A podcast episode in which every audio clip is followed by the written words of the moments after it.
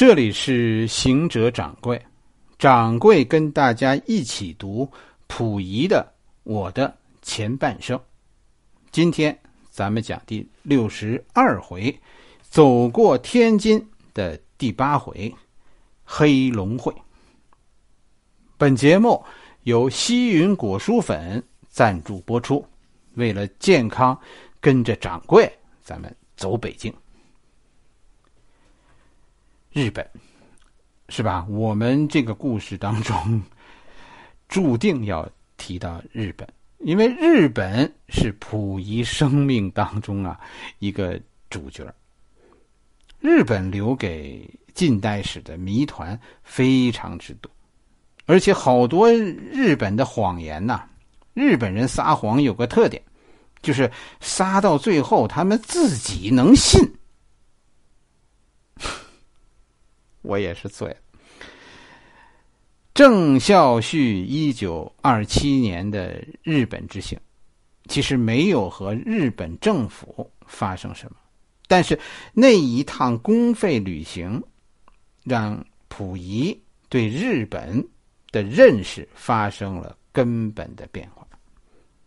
溥仪终于看清了日本是怎么回事，就是一九二七年郑孝胥这趟日本旅游以后，我们发现溥仪开始密集的接触一个日本组织，而且这个组织以后和溥仪发生密切联系，以后溥仪身上发生的和日本有关的一切，几乎都和这个组织有千丝万缕的联系。这个组织就是日本的黑龙会。不是政府组织，是一个日本的帮会。黑龙会，大家我跟你说不陌生，看看香港电影不看是吧？香港电影里那些在中国特别猖狂的日本浪人，都是这个组织的。啊，香港对日本的认识就是黑龙会，暗害霍元甲的是这个黑龙会，让让陈真给灭了的 也是这个黑龙会。就黑龙会其实。臭名昭著，但是很少有人知道他们真实的存在的样子。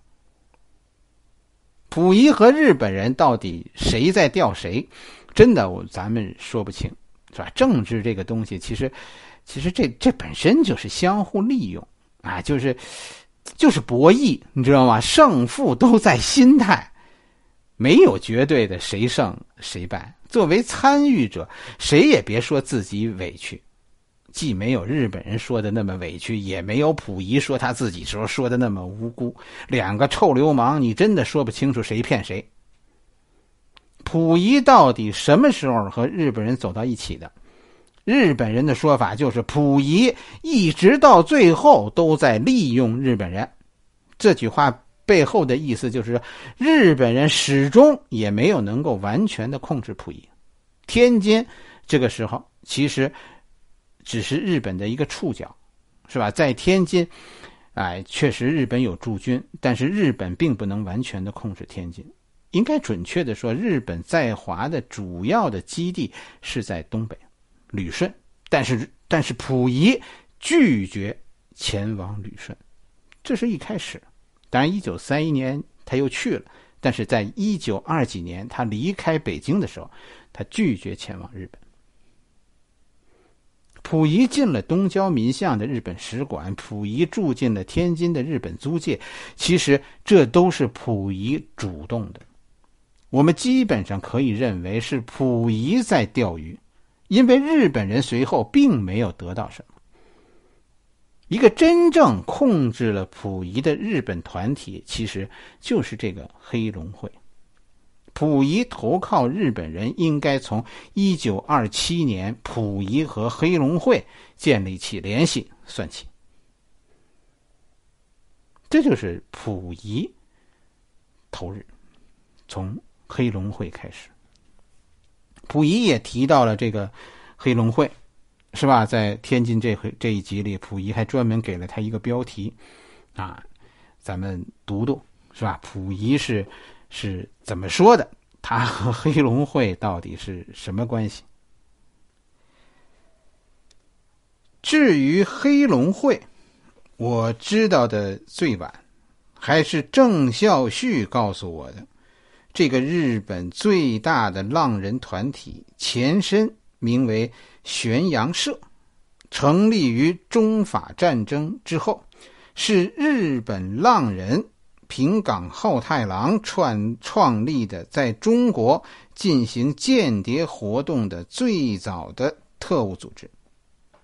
最初在福州、知府、上海都有机关。那以领事馆、学校、照相馆等为掩护，如上海的东洋学校和后来的同文书院，都是。黑龙会这个名字出现的比组织的诞生要晚，是在一九零一年。这个名字的意思是超越黑龙江，换言之，也就是要做一个与帝俄争夺。满洲满蒙殖民地的开路先锋，在日俄战争中，这个团体起了很大的作用。他的间谍工作在《对马》这本小说里有过描写的。传说在那时，黑龙会的会员已经达到几十万，拥有巨大的活动资金。山头满是黑龙会最出名的领袖。在他的领导下，他的党羽深入到中国的各阶层，从清末的王公大臣啊，如声允之流的身边，和贩夫走卒如张元的随侍中间，无一处没有他们进行深谋远虑的工作。日本许多著名人物，如土肥原、广田、平沼、有田、香月。哎，这都是山头满的门生。郑孝胥说呢，说山头满是个佛教徒，啊，有一把银色的长须，面容慈祥，平生最爱玫瑰花，终年不愿离开他的花园。就是这样一个佛教徒，在玫瑰花香气的阴晴中，拈着银须。面容慈祥的冥想着一个又一个害人的阴谋和惨绝人寰的凶杀。这个黑龙会其实啊，并不是溥仪书里说的一个黑社会团体，不是啊，因为后来这个组织。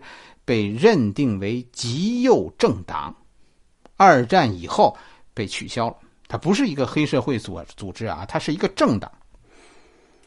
确实，这个黑黑龙会啊是政党，而且呢，这个政党跟咱们中国有很大的关系。日本有一个重要的文化传统，就是日本的黑帮文化。现在的自民党其实就和这种黑帮文化有很大关联，但是日本的黑帮啊，跟咱们中国人说的黑社会不太一样。他们的黑帮是很正直，是吧？我们管这叫叫黑社会，日本不这样叫。他们把这个看成一种什么呢？武士文化。黑帮在日本的盛行啊，有两次大发展，一次在所谓的江户时代，就是。德川家康，是吧？德川幕府，德川幕府统一日本那一次，哎，黑社会盛行，就是跟这次统一有关。国家统一了，幕德川幕府，是吧？统一了日本，战争结束了，大量的武士后来失业。德川时代就是大概就咱们中国的万历年，从那个时候，日本开始崛起一种，就叫。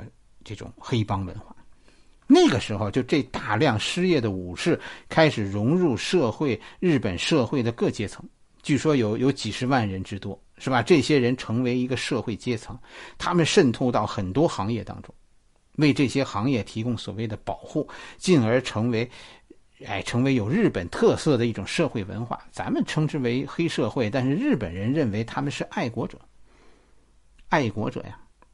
黑社会在在日本是受到尊敬的，啊，这些武士出身的人，他们有有自己的传统，我我听过不止一个一个专家讲，日本的黑帮文化叫什么？叫道义有道，道义有道这句话是吧？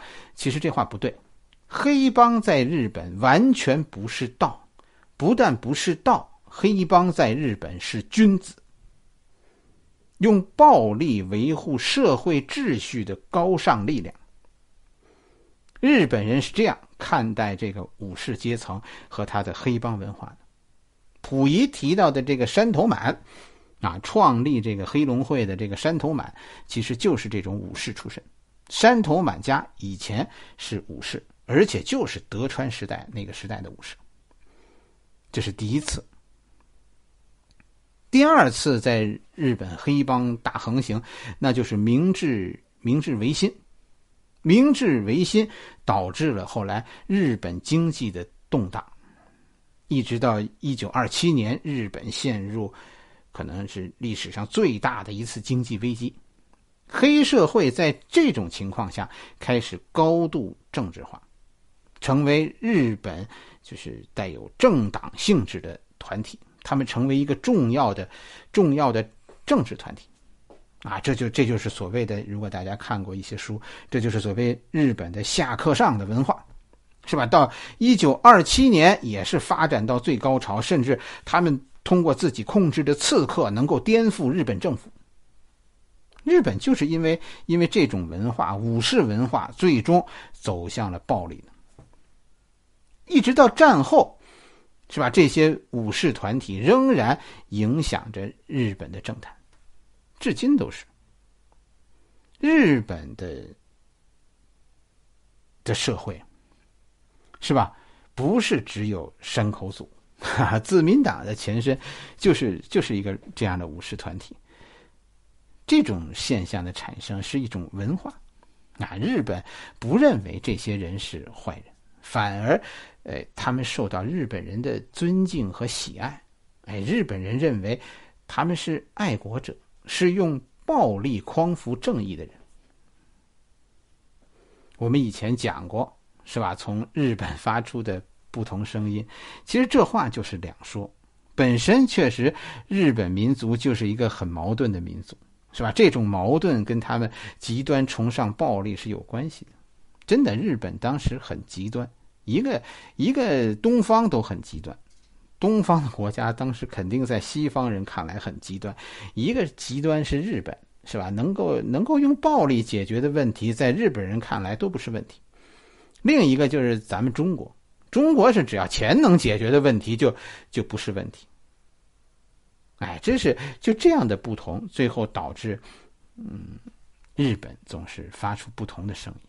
再一个就是好多东西都是后来撒谎，就是有这么由头，后来就就用这个由头当当事儿说，掩盖一些罪恶。大家对黑龙会呢，咱们说了不陌生，是吧？这个名字其实特别熟，只是你没注意。你看过那电视剧《霍元甲》吗？看过那电影《陈真》吗？看过的都知道，就是霍元甲和陈真所面对的那个日本人，就那帮坏透了的日本人，就是黑龙会，是吧？就是溥仪说的这个黑龙会。溥仪在这儿提到了黑龙会的几个主要成员都有谁？土肥原，是吧？广田。平沼、有田、相月，这这都是谁呢？哎，咱们说说，土肥原，大家肯定知道，这是臭名昭著的日本大特务，甲级战犯，是吧？二战被处以绞刑的。土肥原其实啊，跟大家说是是这个特务界啊百年一遇的奇才，啊，这个，哎呀，咱们真得小心。这个日本的特务组织啊，在历史上就是就是非常厉害、非常高明的。你可以恨他们，但是不服不行，是吧？他们对对细节的把握呀，啊，当时到了出神入化的程度。原来掌柜看过一本书，就是说这个日本特务，就是在中国的日本特务当中啊，咱们讲一个，曾经有一个嗅觉超长的人。那这个人，这个人有什么能耐呢？这个人能分辨出一个房间里刚才啊，这儿有几个人抽烟，他们抽的都是什么牌子的香烟。这个人就就在东北，所以后来很多东北军的会议都因为这个人而泄密，啊，他不知道会议开了什么，但是他知道都谁参加了这个秘密会议，他只要到那儿一闻，那就能就能闻出来，因为很多人抽一个固定牌子的香烟，所以这个规律后来都被都被日本人掌握了。就皇姑屯事件以后，日本人立刻第一个日本人就知道张作霖死了。张作霖的事儿，咱们咱们以后专门有一回讲。张作霖当时没有死，在在这个皇姑屯被炸以后，张作霖当时没有死，只是受伤了，是回来以后死的。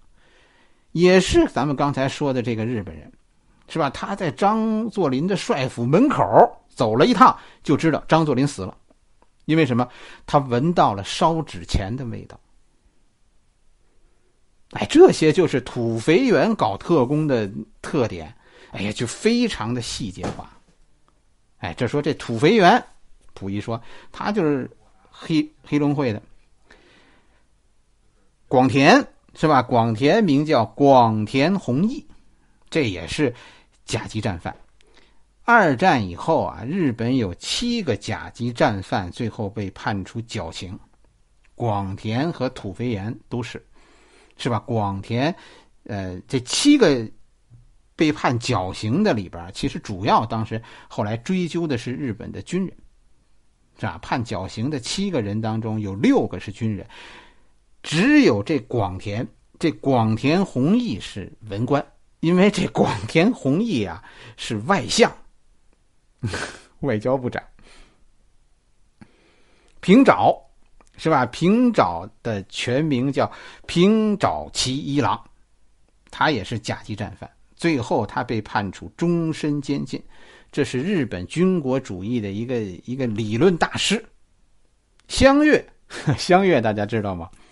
香月清司，这家伙参加了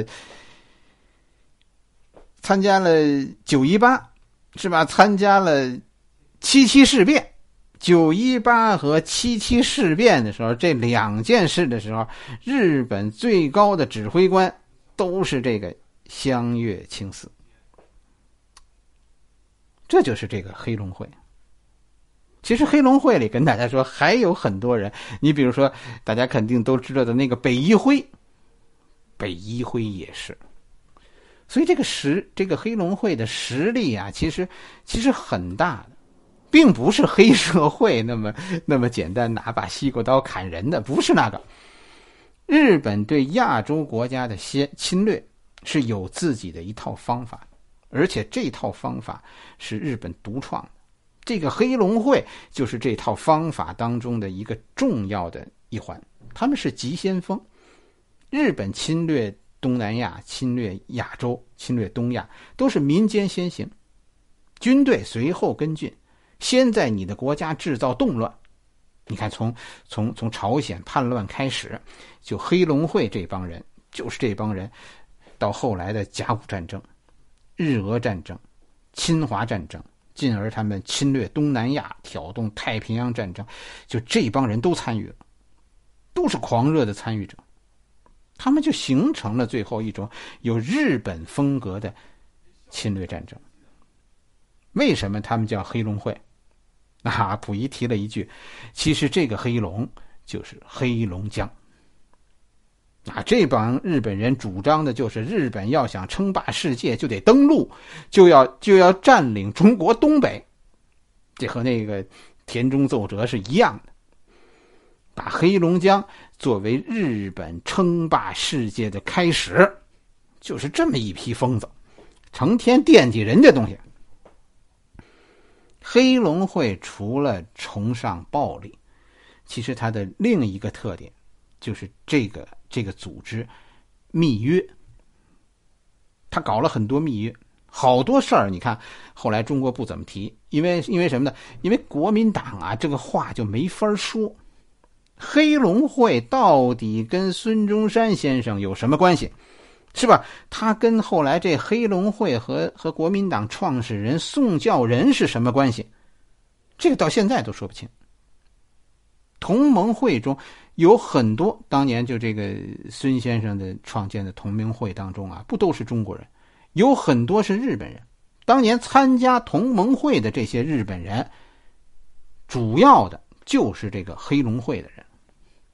后来日本人说说和和孙先生和和日本早就有密约，和宋教仁也有，是吧？这这这个这个这个，当然后来说这个这都是抗战期间日本人做的这个宣传啊，有有打击这个国民党的意思，但是但是确实的说。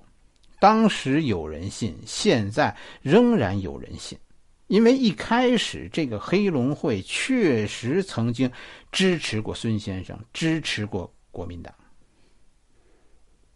这些事儿，啊，溥仪你看都是知道的，而且肯定我跟你说，溥仪是做过功课的。后来要审判溥仪的，溥仪当时认为审判他的最大的可能的是国民政府。就是这句话，你你国民政府要是审判我，那我我的罪名肯定就是就是汉奸呗，是吧？你要是将来国民政府说我是汉奸，因为我出卖东三省，建立伪满洲国，那我那咱们就先说说你们老大，咱们说说孙中山，咱们说说宋教仁，你们自己一屁股屎，你凭什么说我脏？当初还不是你们不是也搞密约，把东北割让给日本来着吗？中日之间真的有许多说不清的秘密。日本不分民间和军方的，每个日本人我觉得都是在组织的，都是有组织的，都在为他的祖国工作。那些无论是浪人还是东北的那些农民，不是简单的流氓。是吧？他们都会画地图，都会搜集情报，都会为日本人提供帮助，日本军队啊提供帮助。像黑龙会这样的组织，在日本绝不止一个，而是很多，甚至是很多很多。